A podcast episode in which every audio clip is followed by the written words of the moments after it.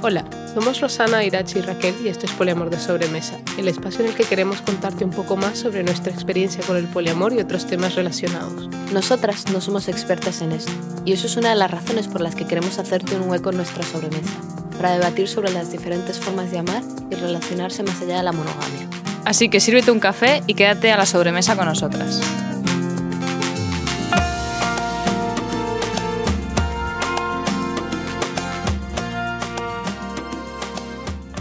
Hola, buenas. Esto es Poliamor de Sobremesa. Nosotras somos Raquel, Irachi y Rosana y estamos en una relación poliamorosa desde hace tres años. Y en este episodio queremos hablarte sobre el poliamor en tiempos de COVID. Ok, ¿y por qué queremos hablar del COVID? Quiero decir, bastante se ha hablado en el último año y medio. Y lo cierto es que nosotras hemos estado evitando el tema. ¿Por qué queremos hablar de COVID? Porque, bueno, eh, ahora que las cosas están yendo mejor, eh, creemos que es un buen momento para ahondar el dedo en la llaga y recabar esas memorias tan magníficas que hemos tenido durante los confinamientos y bueno, y que a lo mejor Posibles. Prepararnos para posibles futuros confinamientos o cualquier cosa así.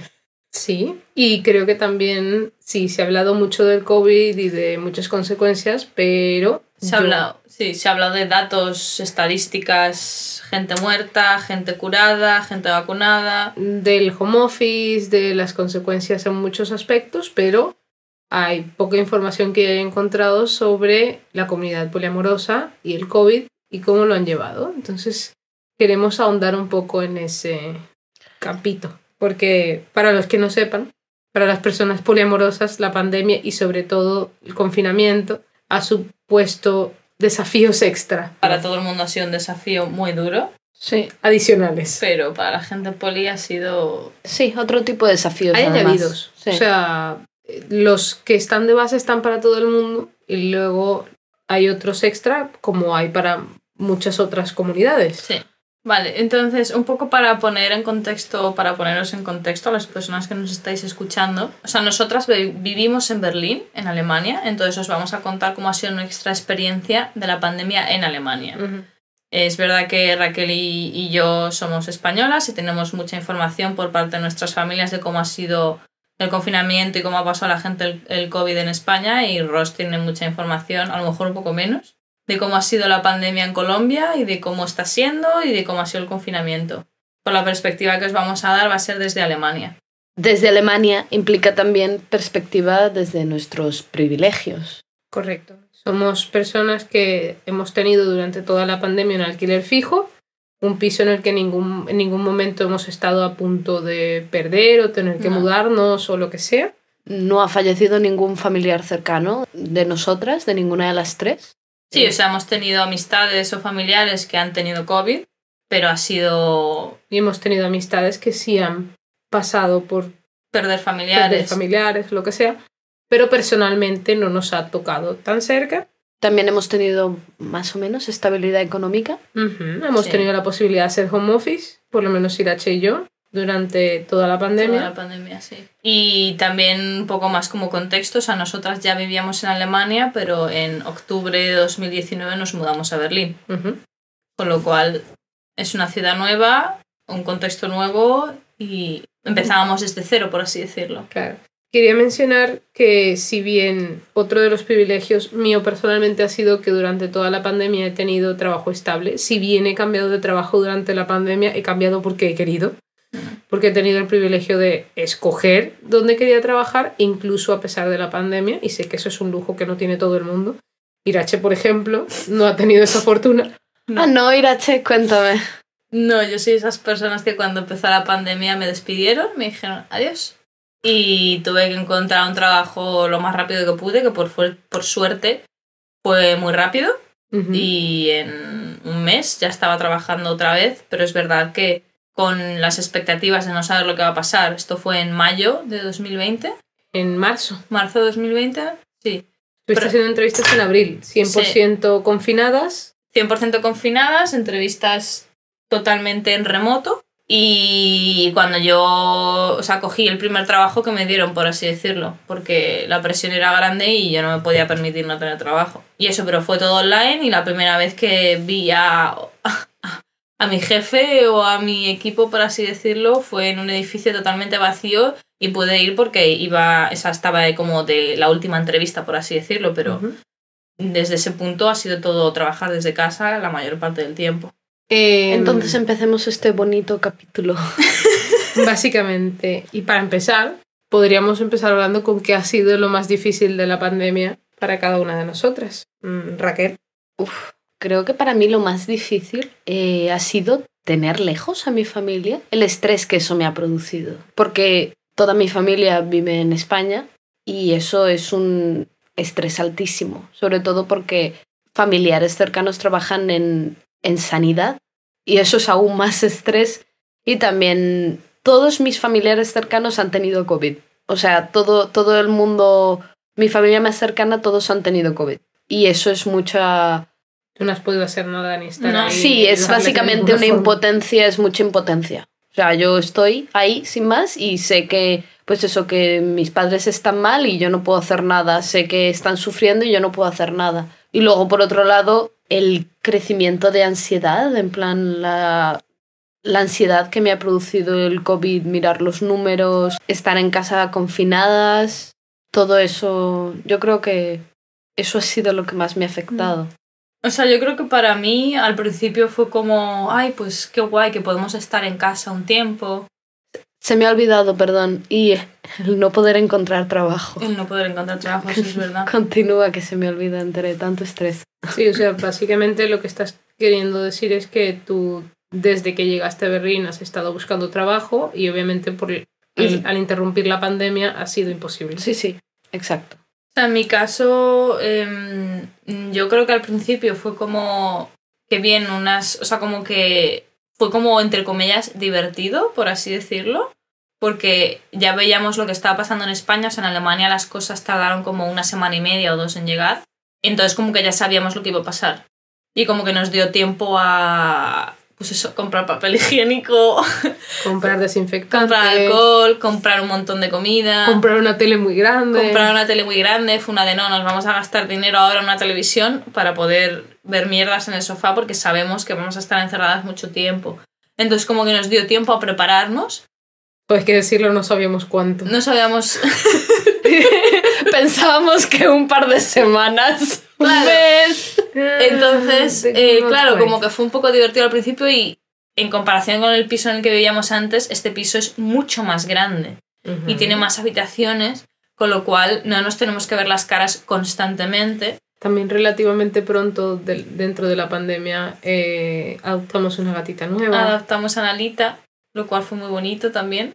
Pero es verdad que a medida que pasó el tiempo, sí, por mucho que el piso sea grande y tengamos espacio y nos llevemos bien, es verdad que también eh, la salud mental se deteriora de cada una y es muy difícil estar constantemente todo el día en casa trabajando juntas en la misma habitación, que haces de ocio, ver la tele, hacer algo en el ordenador, es que no hay nada más. No, Sí, estás detrás de una pantalla el 100% del tiempo. Claro, entonces, a pesar de que aquí en, o sea, en Alemania el confinamiento no ha sido estricto como en, en España, o sea, en España la gente tenía, tenía prohibido salir a la calle a no ser que paseases al perro o fueses a comprar. En Alemania tú podías salir a la calle a pasear Solo. solo o sola y creo que si tenías ibas con alguien de tu de tu unidad familiar, o sea, de, Ujú. del- del que viviese que viviese contigo.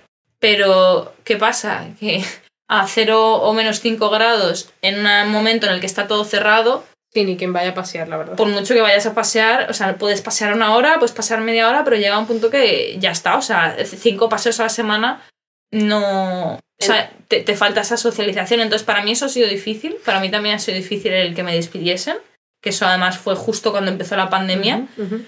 Y, y eso me generó muchísimo estrés, muchísima ansiedad, porque yo ya estaba en plan, bueno, y entonces ahora no tengo dinero, tal, no sé qué, pues todo lo que hablamos de gente que no ha tenido el privilegio como hemos tenido nosotras de tener un sitio fijo donde vivir, de no tener problemas económicos y de poder trabajar desde casa. Ujú. Entonces, por suerte, conseguí un trabajo bastante pronto, pero el periodo de entrevistas fue muy difícil. Ujú. Puedo confirmarlo, sí. Sí, Fue ¿no? horrible. Y luego también es eso, el ver que nuestra familia está en otro país y tampoco podemos hacer nada. Y también el ver que eh, nuestra familia se preocupa por nosotras. y que es como sí, te puedes preocupar y te puedo decir que estamos tomando todas las medidas que podemos para no contagiarnos, que no nos hemos contagiado ninguna, por suerte. Para mí el tema de la familia es multiplicado por cuatro porque dentro de todo, no sé, Alemania nunca cerró fronteras, con lo cual ir a España, bueno, no es fácil, pero dentro de todo es algo que puedes conseguir. Digamos, si algo le pasase a tu familia que meritara el ir a España, es algo que Sí. puedes hacer. Ir a Colombia no es una posibilidad. No, no o sea, es. no es posible, punto. No. Entonces, la posibilidad de yo ver a mi familia era nula. Además, coincide con que yo hace eso, desde 2017 no veo a mis papás y justo teníamos vuelos para el 2020 y pues eso no ha sucedido. Y también coincidió con que al principio de la pandemia no- hubo una situación bastante difícil en mi familia que aumentó mis niveles de estrés a, a, a mucho al- justo al inicio de la pandemia. Entonces tienes como toda esta situación acumulada, ¿no? Para mí lo más difícil fue eso y eh, eso, el vivir tres y estar todo el rato las tres. O sea, yo soy una persona que dentro de todo soy bastante independiente, me gusta hacer cosas por mí misma, me gusta hacer cosas sola o salir de casa a ver otras personas, lo que sea, y no estoy acostumbrada a pasear, a pasar tanto tiempo con las mismas personas, ¿no? Y pues hemos estado mm, muchísimo tiempo solo las tres en casa y, y ha sido bastante difícil para mí. Sí, y además veníamos de una época muy mala, las tres, de justo Sí. haber terminado el máster, Estrés, estrés, Estrés. mudanza. nos mudamos y empezamos como a disfrutar un poco de Berlín, de ir a shows de stand-up comedy, de empezar a, a ir a los meetups de- del, Empezar a conocer gente. del grupo de poliamor y de repente, pa. Sí. Y la primera, el primer confinamiento fue relativamente leve, fue corto, creo que estuvimos solo rollo abril, mayo, con Sí, confinamiento. en medio- verano lo duro. levantaron, lo quitaron. Y para junio ya volví a haber gimnasios, para agosto podías, había restaurantes. Empezamos a escalar. Incluso viajamos, fuimos a Grecia por primera vez el año pasado. Dentro de todo el primer confinamiento fue relajado, pero en noviembre empezó el segundo confinamiento. que yo creo que es el, el segundo confinamiento es el que más nos ha roto. Sí, Sí. el confi- segundo confinamiento nos ha roto. También hay que decir que al contrario que a otros países, el primer confinamiento a Alemania no le afectó tanto. No. O sea, nuestros números están muy bien. La verdad es que los casos de, de fallecimientos y de contagiados mm, no eran tan altos eh, como el resto de países que rodeaban. O sea, era bastante sorprendente. O sea, Alemania estaba haciéndolo bien. Es una puta madre. Luego ya no. Y luego en el segundo, el segundo confinamiento fue como, vale, el segundo confinamiento está ocurriendo porque estamos mal. Muy mal. Y el segundo confinamiento fue muy estricto. O sea, es verdad que podíamos salir a la calle y la mascarilla en Alemania no es obligatoria en la calle, solo en sitios cerrados. Pero es verdad que te pedían que por favor no salieras. Que no salieras y podías salir a hacer ejercicio, por eso de la salud mental. Pero Empezó a haber toque de queda. Había toque de queda, a las 11 tenías que estar en tu casa. A las 9 tenías que estar en tu casa. Luego lo, luego lo y cambiaron, luego a, lo las cambiaron a 11. las 10. Ah, ok. Bueno, pues tenías que estar en tu casa a las 9, 10. eh, Cerraron todo absolutamente durante meses. Sí. Con lo cual no había nada abierto. Lo único que había abierto eran supermercados, Droguerías, Droguerías. farmacias petis Y librerías. y y librerías. librerías. Ya está. Entonces, desde noviembre hasta aquí, Mayo. mayo, el ocio y la vida y incluso nada. Es que no había nada. O sea, no Mm. podías hacer nada. Apenas en junio empezaron a abrir otra vez un par de cosas más. Peluquerías o algo así. Con test y no sé qué. Y luego en julio, me parece, o a finales de junio, eh, empezaron ya a abrir restaurantes afuera. Y ahora, pues más o menos ya hay gimnasios, puedes ir a restaurantes tanto dentro como fuera, con test o con la vacuna. Bueno, ahora que estamos vacunando gente, las cosas están mejorando mucho. Pero es verdad que los números han estado muy mal en Alemania durante todo el invierno. ¿Qué pasó? Que el segundo confinamiento la salud mental empeoró mucho. También veníamos con, con asuntos del primero. O sea, yo, por ejemplo, durante el primer confinamiento y el año, o sea, el 2020, como que a través de estar encerrada en casa, no socializar apenas, porque es eso, no teníamos amigos. Entonces, incluso los, los meses en los que podíamos salir o lo que sea, estábamos siempre las tres juntas. porque no teníamos, no conocíamos más gente en Berlín. Empezamos a, conocer, a conocer un par de personas, pero ¿cuántas personas vimos en el verano? Tres. Y... Exactamente tres. Pues eso. Y seguir sin ver a la familia. Yo empecé a descubrir un montón de cosas de, de mí misma, como por ejemplo el, el tema del, del TDAH, que es una diagnosis nueva para mí y empezar a entender eso y la ansiedad y cómo todo eso se relaciona con muchas cosas de mi vida. ¿Qué es el TDAH? Eh, sí, eh, TDAH es trastorno de déficit de atención e hiperactividad. Y para mí ha implicado, pues eso, descubrir muchas cosas sobre mí misma y entender muchas cosas sobre mí misma en un momento en el que todo está siendo muy difícil. O sea, creo que eso le ha pasado a mucha gente, ¿no? Que durante la pandemia es como, ¡oh! Como no tienes una vida que te entretenga y que te evite pensar, te, te abstraiga de tus pensamientos, estás en casa sola 24 horas eh, todos los días a la semana y como que empiezas a pensar, a pensar, a pensar y dices, uff. Y creo que también una de las ventajas o cosas positivas de la pandemia es que, por lo menos en mi contexto, ha habido muchísimo más conversación alrededor de la salud mental y de las enfermedades o de, las, de los problemas que puede tener una persona. Por ejemplo, uno de mis problemas es que si ya tuve hace un tiempo eh, burnout y depresión, después de la pandemia fue como, uy, vaya, añadirle la ansiedad también. Claro. Las segundas partes nunca fueron buenas, ¿no? Las segundas partes nunca fueron buenas, ¿no? Sí, por ejemplo, a mí siempre me ha causado un poco de dificultad las situaciones sociales, especialmente en grupos. Hoy en día es lo que, lo que era hace dos años por cinco o por veinte. O sea, mucho más exagerado la forma en la que se me dificultan las situaciones sociales. Sí, luego que además también tienes que, o sea, con las pocas personas con las que nos relacionábamos, la gente tiene diferentes estándares de lo que les da ansiedad, lo que no, de esto es seguro y esto no. Entonces hay gente que es muy... que va a un extremo y que es como, no, eh, si vas a quedar conmigo no quedes con nadie en las últimas dos semanas, no hagas esto, no tal. Y hay gente que es como, sí, estamos en plena pandemia y ven a darme un abrazo. También es cierto que dentro del grupo de, de Poli, que era básicamente la gente con la que empezamos a quedar antes del confinamiento, hubo muchísimo. ¿Burbuja? Sí, como que eran personas que llevaban las restricciones al extremo porque necesitan proteger a mucha gente. Sí, y eso es ahora de lo que vamos a hablar cuando hablamos de la comunidad poli y el COVID.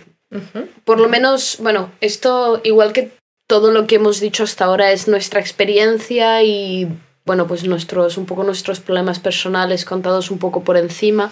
Ahora lo que vamos a hablar un poco es acerca de la comunidad poli en tiempos de COVID eh, y de cómo nuestra comunidad poli más cercana es bastante, bastante cuidadosa, restrictiva y cómo, eh, bueno, y cómo se protege. Yo no diría restrictiva, sino en el sentido de que restringen cosas ellos, sino que tienen mucho cuidado con cómo y cuándo y, y todo. O sea, yo creo que es una comunidad poliamorosa muy respetuosa. eso. Muchísimo, muchísimo. Pero también, pues eso, tienen sus restricciones a la hora de conocer más gente y aún más en tiempos de COVID. claro, porque al final si tú abres tu película, a una persona, no es que estés abriéndola a una persona, es que detrás de esa persona a lo mejor hay 10 y detrás de ti hay 10 personas. no, no, claro, claro, tiene todo el sentido del mundo. Por poner un ejemplo concreto, el yo conocer a alguien implica que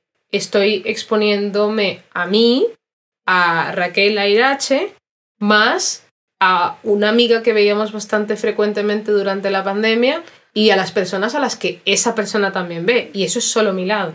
Si nos vamos al lado de la otra persona con la que yo me encuentro que no hace parte de mi burbuja, pues esta persona, si fuese monógama, por ejemplo, tiene a lo mejor una pareja. Y ya está, se acabó, porque mm, creo que la mayor parte de la gente que conozco en Berlín no ve a sus familias frecuentemente. Pero si estamos hablando de la comunidad poli, esa persona tiene una pareja o dos, y esas dos parejas a lo mejor tienen más parejas, y entonces estamos hablando de una estructura de árbol bastante compleja. Sí, entonces Aquí, agárrate, esto es cuando se pone difícil. Sí, o sea, estamos hablando de que creo que la primera persona que conocimos dentro de la burbuja poli, el exponernos a esa persona nos expuso básicamente indirectamente a al menos 12 personas Sí. distintas. Entonces se vuelve expo- exponencial de manera muy rápida. Claro. Con lo cual la gente es muy precavida. Sí. Entonces, por ejemplo, recuerdo de esta experiencia que esta persona le preguntó a sus parejas, para que ellos le preguntaran a sus parejas si estaban de acuerdo en conocernos a nosotras tres, por ejemplo. Y esto es básicamente un stand-by solo para quedar a tomar una cerveza en un parque con una persona. Sí, Sí. O sea, no es para irnos de fiesta ni nada, es para quedar a tomar algo en el exterior. Y sin contacto físico.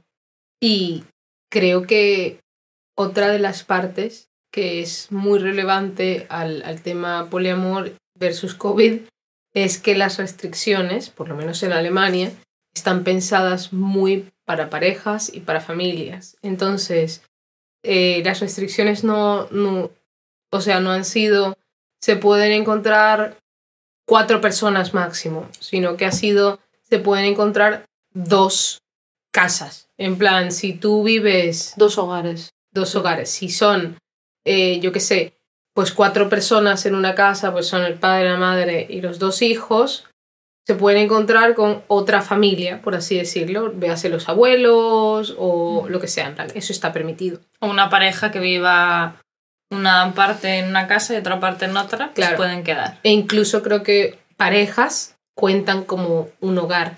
Mm, Dependiendo de en qué punto, porque estas restricciones cambiaron mucho. Sí, pero eh, esto ha sido lo que más se ha mantenido durante la pandemia. En plan, creo que lo, lo, que, ha, lo que ha sido como prevalente ha sido un hogar, perdón, dos hogares y un máximo de cinco o de seis personas dependiendo de la época.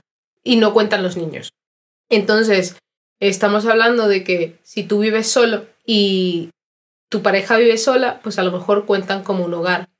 Pero si, por ejemplo, estás, eh, estas dos personas que a lo mejor viven solas están saliendo con una tercera persona, esa persona O sea, como en nuestro caso exactamente, solo que en vez de las tres vivir juntas, cada una viviésemos en una casa. No nos podríamos haber visto las tres juntas nunca. en ningún punto. Se- claro. Si nos hubiéramos visto, habría sido ilegal. básicamente. O por ejemplo, no sé, nosotras tres hemos estado quedando bastante con una amiga, pero esa amiga nunca puede venir con alguien más. Claro, ella no puede venir con alguien más y ella puede venir a nuestra casa, pero nosotras no a su casa. Claro, Sí. nosotras tres no podemos ir a su casa. Porque la restricción también decía algo así, que puedes invitar a X personas a tu casa. O dos, o una, no me acuerdo. Es- sí, una casa más una persona. Entonces, si tú invitas y estás en tu casa, esa es la casa y puede venir una persona Claro. extra.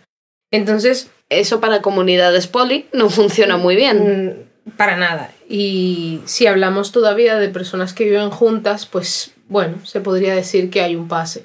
Pero cuando empiezas a hablar de, de gente que es, por ejemplo, solo poli, eh, es gente que si no tenía alguna pareja fija en el momento de empezar la pandemia, probablemente no vio a nadie durante mucho tiempo. De hecho, conocemos un caso de una persona que durante la, por lo menos la primera mitad de la pandemia apenas quedó con gente por el tema de ser muy cuidadoso y por el tema de que no conocía a la gente tanto.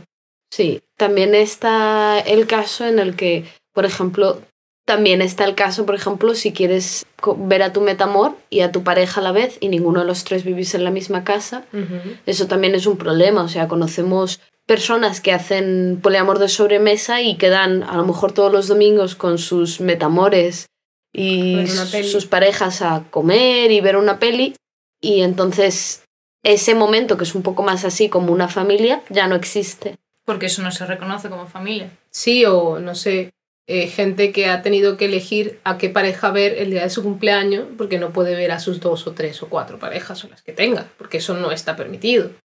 O tiene que elegir entre, entre ver a su pareja o a su mejor amigo. No puedes tener a las dos personas en tu casa al mismo tiempo. Entonces, la verdad que en Alemania en particular, no sé en otros países, pero han estado muy, muy, muy enfocadas a familias y personas que viven juntas. Parejas.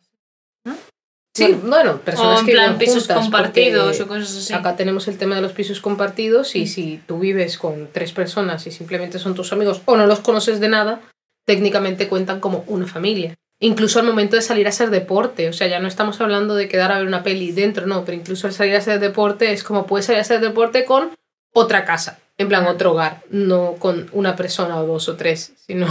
Y también hay que decir que el tema especialmente las personas que a lo mejor no tenían una pareja o las personas que son solo poli, el tener estas restricciones ha deteriorado mucho su calidad de vida durante la pandemia. E incluso ahora que se está terminando, entre comillas, porque estamos teniendo más libertades, por así decirlo. Yo me acuerdo todavía de una vez que nos encontramos con, con una amiga que hemos quedado mucho durante la pandemia, quedábamos, pero en realidad no nos tocábamos, no nos abrazábamos. Uf, es verdad. Y yo recuerdo que creo que fue antes de Navidad o por Navidades que le dije, jo, parece que necesitas un abrazo, quieres un abrazo. Y recuerdo abrazarnos y que casi se echara a llorar. Porque llevaba sin tocar a alguien meses, sí, sí. Yo también me acuerdo de eso. Y es una persona con la que pasamos las Navidades, o sea que no es una persona ajena. No, no, y nos veíamos bastante frecuentemente durante el, durante el confinamiento, si no todas las semanas, ¿sabes? Claro, pero es como que, ¿qué haces? O sea, llega un punto que es, sí, me protejo de esto y que, no sé, abro las ventanas y me siento a dos metros de esta persona, pero llega un punto que también la humanidad, o sea, tienes un momento en el que es como, joder,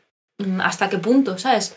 Y no que podemos. que ese es el problema también que yo veo con esto, que no es... A mí, a mí se me dicen, no, vas a tener que estar un año, un año entero, 12 meses en tu casa encerrada. Me lo planteo así, digo, vale, va a ser duro, pero son 12 meses, tiene fecha de fin. Y va a ser muy duro. Pero de esta manera es como que nunca sabes, porque cada semana cambian las restricciones. Luego cierran todo y cada dos semanas te dicen, no, lo vamos a alargar. Ah, pues lo vamos a seguir alargando, lo vamos a seguir alargando porque si la incidencia sigue siendo muy alta y es como, ¿cómo es la incidencia tan alta y sigue creciendo si estoy en mi casa todo el día y todo el mundo debería estar en su casa? Entonces como que no tiene fecha de fin y siempre es Sí, bueno, ese, ese fue el punto también en el que más tocó la ansiedad. En el yo estoy aquí sin salir de mi casa y alguien tiene que estar alguien tiene que estar saliendo porque yo no. Sí, el, la frustración que dices quién quién es la persona o quiénes son las personas que están haciendo que esto no se acabe. ¿Por Sí. qué seguimos aquí? Si si yo he pasado un año encerrada, porque he estado un año encerrada, y he logrado no, con- no coger el virus en las salidas que hago, que son pues a la droguería, al supermercado y poco más, y al médico si es que lo llego a necesitar, ¿cómo, ¿cómo puede ser que yo haya estado un año haciendo estas cosas, las básicas, y no me haya contagiado, y sin embargo siga habiendo miles y miles y miles de personas que se contagian a diario? No lo entiendo. Y entonces empiezas a acumular este nivel de frustración, ¿no? Y lo que dices tú, no se acaba. no se acaba. sí. No tiene una fecha límite. Pero, pero está claro, y luego también te pones a pensar y dices, bueno, también es porque yo puedo trabajar desde casa y por lo tanto me estoy quedando en casa porque estoy haciendo esa parte, que es mi parte. Claro. Hay mucha gente que no tiene ese lujo. O sea, hay gente que tiene que ir a trabajar y punto. Y, y lo entiendo. Luego bien, es verdad que hay mucha gente que no tiene que ir a trabajar, que di- digamos, no tendría por qué ir físicamente a un sitio a trabajar y sin embargo lo hacen. O les Hay gente- obligan. O les obligan, que me parece aún peor. Eh, o hay gente que, y, y, la- y existe, y en Berlín existe, hay gente que sigue haciendo fiestas ilegales. Uy, sí, hay claro. gente- Sí, pero luego también, o sea, en, en Alemania y sobre todo en Berlín, pero en Alemania el consumo de, de alcohol y de cerveza, sobre todo, subió muchísimo durante la pandemia. Y estuvimos debatiendo el otro día también que ha sacado un estudio o un análisis que han hecho de las aguas Mm. de las alcantarillas en Berlín y que durante la pandemia el consumo de cocaína ha subido en extremo. Y ahí yo tengo varias preguntas. ¿Dónde la consigues en tiempo de, de pandemia? ¿Dónde consigues drogas? Sí, o sea, a mí me, me salen muchísimas preguntas con el tema de dónde están los números, pero eso se va un poco de, del tema. Y volviendo un poco al tema de, de las restricciones, podemos hablar también de, estábamos hablando antes del tema de la familia, que no los podemos visitar, qué pasa con la gente que tiene relaciones a distancia, qué pasa con Ya. los, no sé, las personas que por una razón u otra han tenido que irse a vivir a otra ciudad o que por las razones que sean han empezado una relación a distancia durante la pandemia. Sí, ya en el mismo país, o sea, a dos horas, por ejemplo. Sí, Sí. eh, hay- hubo un momento en el que no podías salir a más de 15 kilómetros de tu sitio de residencia. Con Es lo verdad. cual, por mucho que vivas a una hora, no puedes ver a esa persona. Los trenes, los buses, todo lo han cancelado durante muchísimo tiempo. Entonces, ¿qué pasa con las personas que tienen ese tipo de relaciones? ¿Cómo sobreviven esas relaciones? Pues esas relaciones sobreviven malamente o no sobreviven. Entonces, esas son como las cosas que nosotras hemos así como visto desde nuestra perspectiva de la comunidad poli.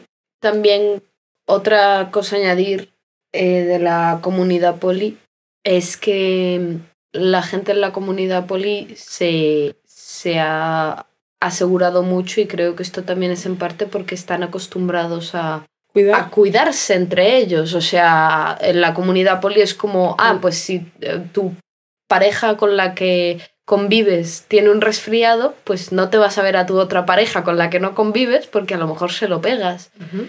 Y eso es algo que digamos que ya está establecido y con el coronavirus ha sido un poco más como en esteroides, ¿no? Es como tu pareja tiene un pequeño resfriado, ah, vale, pues todas tus parejas y todos tus metamores van a testearse. Hombre, y, y el testearse y el lo que sea está a un paso de, de, de un tema que es, que, del que se habla mucho en la comunidad poli, que es el testearse para eh, ETS Enfermedades e infecciones de transmisión sexual. Claro, si a mí una de mis parejas me comunica que le han diagnosticado algo, yo voy corriendo a testearme e inmediatamente le tengo que decir al resto de las personas con las que he tenido contacto. Y eso es algo en lo que, que la comunidad poli está bastante concienciada, por lo menos en los círculos en los que nos movemos nosotras. Sí, por lo menos en la nuestra. Sí, Sí, sobre todo no, no solo el hecho de, ah, me han dicho esto, voy a ir a testearme, sino testearte de manera preventiva. Sí. Y antes de tener contacto sexual con alguien, decir, estos son mis resultados, ¿me enseñas los tuyos? Y eso a día de hoy es como, enséñame tu test de COVID. Y la gente lo hace y no lo ve raro. Sí, nosotras hemos quedado de forma privada con una, dos o tres personas, a pesar de que las restricciones estén levantadas, y nos hemos testeado antes de quedar y le hemos pedido a las personas que se testeen también antes de quedar, por el simple hecho de no quiero exponer a toda mi familia, por Eh, llamarlo de alguna forma. un inciso aquí, en Berlín en concreto y en Alemania en general, en Berlín los test son gratis. Si vives en la ciudad de Berlín, los han puesto ahora. Antes no eran gratis, pero ahora sí. En, y en Alemania ahora también, es verdad. Prim- En ¿no fue Alemania desde marzo, sí, primero fue en Berlín porque en Berlín lo hicieron como un piloto. Ujú. Pero desde mediados de marzo o abril, en toda Alemania, si eres residente de Alemania te pu- o, o tienes eh, pasaporte alemán, te puedes eh, testear gratis. Y también los test, cuando los compras en los test rápidos en un supermercado, son creo que 3 euros al principio y luego más baratos. Ahora incluso. están 85 centavos. Sí, pero eso ha sido como la, la táctica de Alemania de vamos a abrir las cosas, pero solo puedes ir a restaurantes o a sitios o quedar si, si te haces un test rápido, que un test rápido te lo haces y a los 15 minutos tienes el resultado. Entonces, si te quieres ir a cortar el pelo, por ejemplo, o ir a un restaurante a comer, tenías que tener un test. Entonces realmente la comunidad poli, a pesar de que ya han levantado la restricción de que necesites un test para juntarte con personas, la comunidad poli te lo sigue exigiendo. O sea, nosotras cuando nos juntamos con personas de la comunidad poli, nos testeamos. Y ya estamos completamente vacunadas, Sí, pero da igual. Sí, en esto, eh, por ejemplo, la gente poli que conocemos, toda se ha vacunado o se está vacunando o se va a vacunar. Alemania, por suerte, en este punto creo que ya más del 50% de la población está vacunada. En Berlín me parece que vamos por el 60% o una cosa así. Y todo el mundo en el círculo en el que nos movemos está vacunado o se quiere vacunar, lo cual a mí me genera bastante tranquilidad. 10 de 10, lo recomiendo. Sí, ¿no? Sí. sí, sí, sí. No tenemos ninguna persona antivacunas en nuestro círculo. Sí. Gracias a, bueno, a nuestro, nuestro juicio, ¿no? Que sabemos de quién nos rodeamos. Sí, Iba a decir gracias a Dios, pero no. no, No, no es, tiene ese es nada el que juicio ver. propio, sí. Sí. Pero ahora, cambiando un poco el, el tono, querría que habláramos un poco de qué hemos aprendido durante la pandemia. ¿Qué has aprendido, Ros? Yo he aprendido que las amistades online son muy importantes y hay que cuidarlas y que se puede construir relaciones online incluso con una comunidad completa. Nosotras hemos hablado aquí extensivamente del Discord y creo que si ese Discord no hubiese estado en mi vida noviembre, diciembre, enero, Sí. febrero, marzo, hasta el sol de hoy, 2021. yo no sé si mi salud mental habría sido la misma. Sí, o sea, lo que habla Ross, em, para la gente que o no lo haya escuchado o lo que sea, o sea, nosotras estamos en un Discord, Servidor de Discord. que- en un servidor de Discord de gente poliamorosa, eh, centrado en Alemania. Y entonces empezamos, bueno, nos invitaron a través del meetup de Poliamor y llevamos ahí desde noviembre y gracias a eso hemos creado amistades. Hemos jugado juegos online, Online. hemos tenido mini fiestas, hemos tenido workshops. Ha tenido muchísima, muchísimo sentido de comunidad. Sí. Y lo sigue teniendo. Sí. Y lo sigue teniendo y ahora es como que cuando hemos empezado a conocer a estas personas en la vida real, o sea, en tres dimensiones, ha sido como, o sea, yo soy una persona que nunca he tenido relaciones online, nunca, o sea, es algo que nunca he entendido. Yo sí. Ya, Ros sí. Yo no. Yo es algo que nunca he entendido. Yo necesito el cara a cara y el quedamos y hacemos algo y tal. Y desde esta experiencia he aprendido que las relaciones online molan un montón y que soy capaz también de tener una relación online, que es algo que antes no me veía capaz de hacer porque tampoco entendía muy bien la dinámica.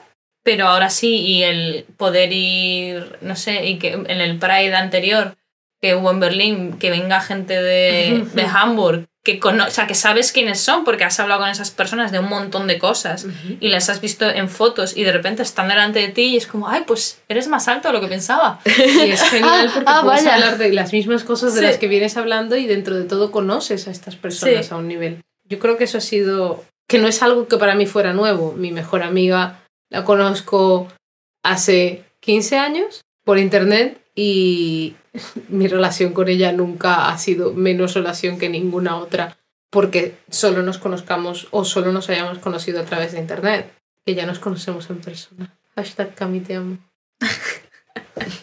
Yo creo que, que sin duda el, el servidor ha sido una salvación. Otra cosa que también ha sido una salvación ha sido la cantidad de entretenimiento, el ordenador, Uf. Que nos comprásemos una tele y un ordenador, ¿no? que nos comprásemos una tele y un ordenador, tener dos baños y una habitación extra. Joder, ya ves. Mm. La- Descubrir que, que Berlín tiene una biblioteca online, bueno, no es gratis, pero casi, Sí, pero que puedes alquilar libros online. y audiolibros. Sí. audiolibros, con lo cual. Sí, no sé, y luego también relacionado un poco con, con lo del Discord, con lo del servidor. A mí me ha servido también mucho para ver que la gente lo está pasando mal. O sea, que la gente escribe ahí y dice, eh, esto es una mierda, eh, no puedo más, y que, ¿sabes? Y ver que no soy yo la única persona que está en mi casa mm, subiéndose por las paredes y diciendo, ¿y qué hago? Y entonces quedar, jugar un rato a algo y decir, vale, no es lo, no es lo que o sea, necesitaría más, contacto social y todo eso, pero esto me ayuda y me ayuda a ver que no estoy sola.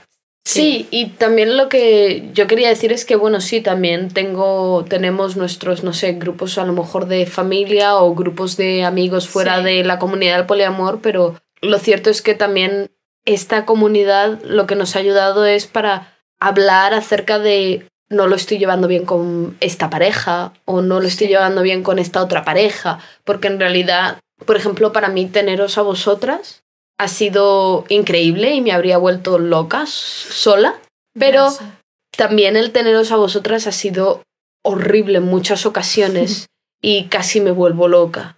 Entonces realmente encontrar a otras personas hablando del poliamor y hablando de cómo sobrellevar que tu pareja esté, no sé, teniendo una cita online con otra persona y tú estés en la habitación de al lado es como, vale. Eh, Sí, comprender que no eres la única persona que pasa por eso.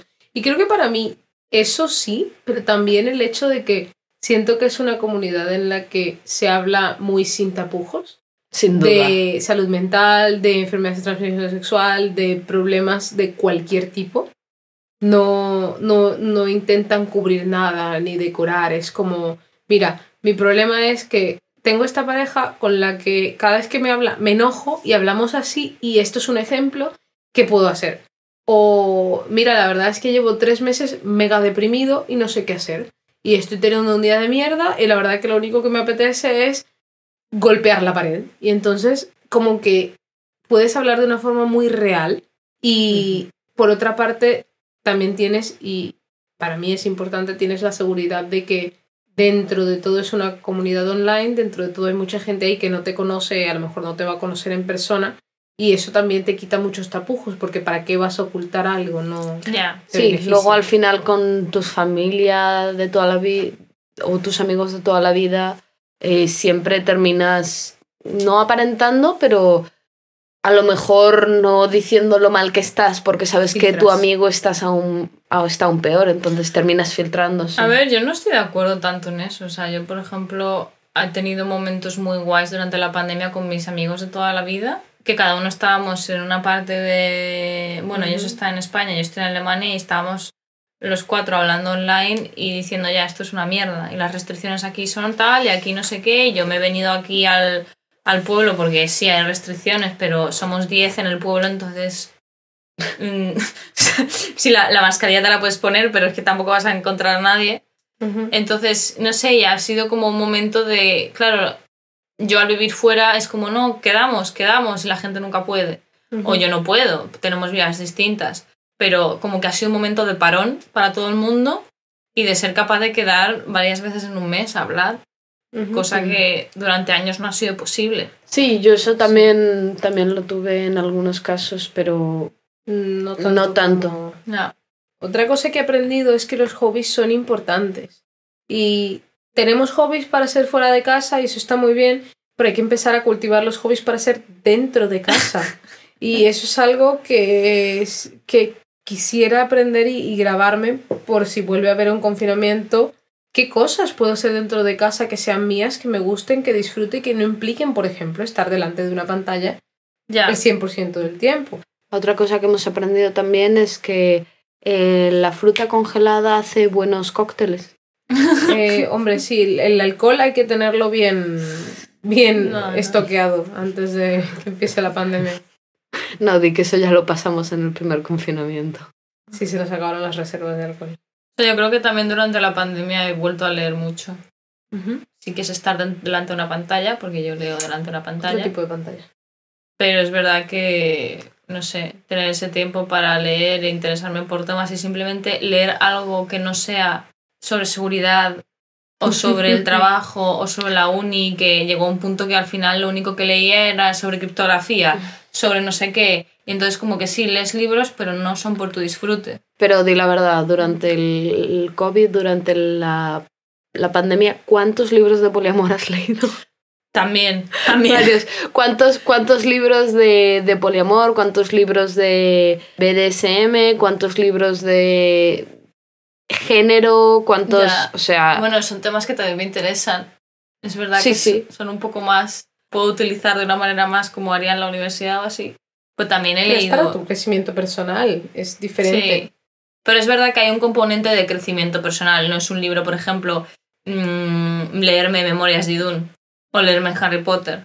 Eso no es para mi crecimiento personal. Discrepo. Bueno, sí, pero eso es más para yo disfrutar leyendo algo porque me entretiene. Sí, sí. Pero leer sobre poliamor sí me gusta y me entretiene, pero es denso. O sea, es denso de leer muchas veces. bueno, la pandemia también nos ha traído este podcast Es verdad. y este proyecto. No, no nos ha traído el podcast, nos ha dado la oportunidad de empezarlo. El podcast eh, lleva pensado desde que empezamos a salir. Sí, básicamente el segundo día o algo así. O sea, yo no sé por qué hemos tardado tanto. Bueno, sí lo sé, porque teníamos demasiadas cosas. Pero nos ha traído la oportunidad de crear este proyecto que ha sido uno de. y que es uno de los hobbies que hemos conseguido cultivar juntas. Sí, de los pocos... Tenemos dos hobbies juntas. Lo de llamarlo hobby. Mira, uno es el podcast y el otro es escalar. Ahí ya se acabaron. La verdad que sí. Pero bueno, Que simplemente es importante tener estas cosas en cuenta para el futuro, que no sabemos qué va a pasar. Y Sí. vacúnense. Vacúnense. Por favor. Y antes de terminar, también queríamos deciros que este va a ser el último episodio de esta temporada. O sea, hemos hecho 10 episodios. Y vamos a tomarnos un descanso de dos meses o así para disfrutar del verano y para volver Viajar un con, poquito. para viajar un poco, para coger fuerzas. Visitar a la familia. Porque el podcast es algo que nos gusta mucho hacer, pero es verdad que nos quita mucho tiempo, nos quita mucha energía y es muy intenso. Entonces, Tampoco queremos quemarnos. no queremos quemarnos y nosotras valoramos mucho la calidad del podcast más que la cantidad. Y es verdad que nos gustaría publicar un episodio a la semana, por ejemplo, pero no es algo que podamos hacer. Y queremos crear buen contenido y lo cierto es que si no nos tomamos una pausa se va a hacer más difícil. Queremos aprovechar también durante este tiempo, preparar un poco más los episodios de la segunda temporada, ver cómo podemos hacer mejor contenido. Para ello también Siempre que tengáis algo nos lo podéis mandar por las redes sociales. Estamos abiertas a sugerencias. También a lo mejor salir un poco más al aire libre y Sí. experimentar cosas de las que podamos hablar en el podcast. Y también queremos traer invitados al podcast, o sea, tenemos varias personas que queremos invitar, pero todo lleva un proceso. Y vamos a estar más activas en Instagram. Así que bueno, esperemos que este episodio os haya gustado Muchas gracias por escuchar. y nos vemos en la próxima sobremesa.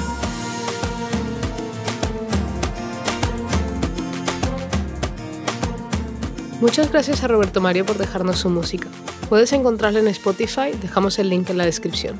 Si quieres apoyarnos, comparte este podcast con toda la gente que conozcas. Es la mejor manera para nosotras de mantenernos motivadas y que la gente nos conozca. Síguenos en las redes sociales. En Instagram estamos como arroba poliamor de sobremesa y en Twitter como arroba poli de sobremesa.